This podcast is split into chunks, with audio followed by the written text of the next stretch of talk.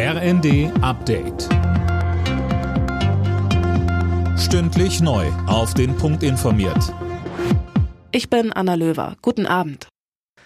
Das Deutschland-Ticket wird kommen. Das hat Kanzler Scholz nach Beratungen mit den Ministerpräsidenten nochmal deutlich gemacht. Bei dem Treffen haben Bund und Länder die letzten Hürden für den Nachfolger des 9-Euro-Tickets aus dem Weg geräumt. Knackpunkt war zuletzt noch die Frage der Finanzierung.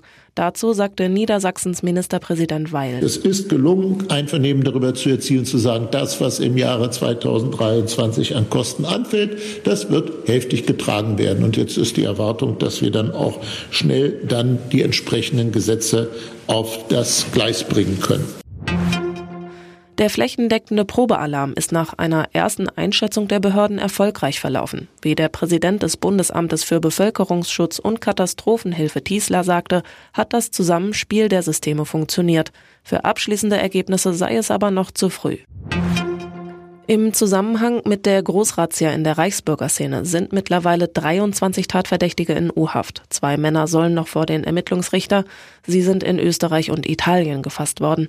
Bundeskanzler Scholz zeigte sich am Abend betroffen, dass auch eine ehemalige AfD-Bundestagsabgeordnete unter den Verdächtigen ist. Weiter sagte er. Ansonsten ist die wichtigste Konsequenz, dass alle wissen, dass wir einen wehrhaften Staat haben, eine wehrhafte Demokratie sind, die solche Rechtsverletzungen und solche Planungen mit ihren Sicherheitsbehörden durchkreuzen kann und mit aller Kraft das zurückweisen kann. Die in Russland inhaftierte US-Basketballerin Britney Griner ist wieder frei. Beide Länder haben sich auf einen Gefangenenaustausch geeinigt. Im Gegenzug kommt ein russischer Waffenhändler frei, der in den USA im Gefängnis saß.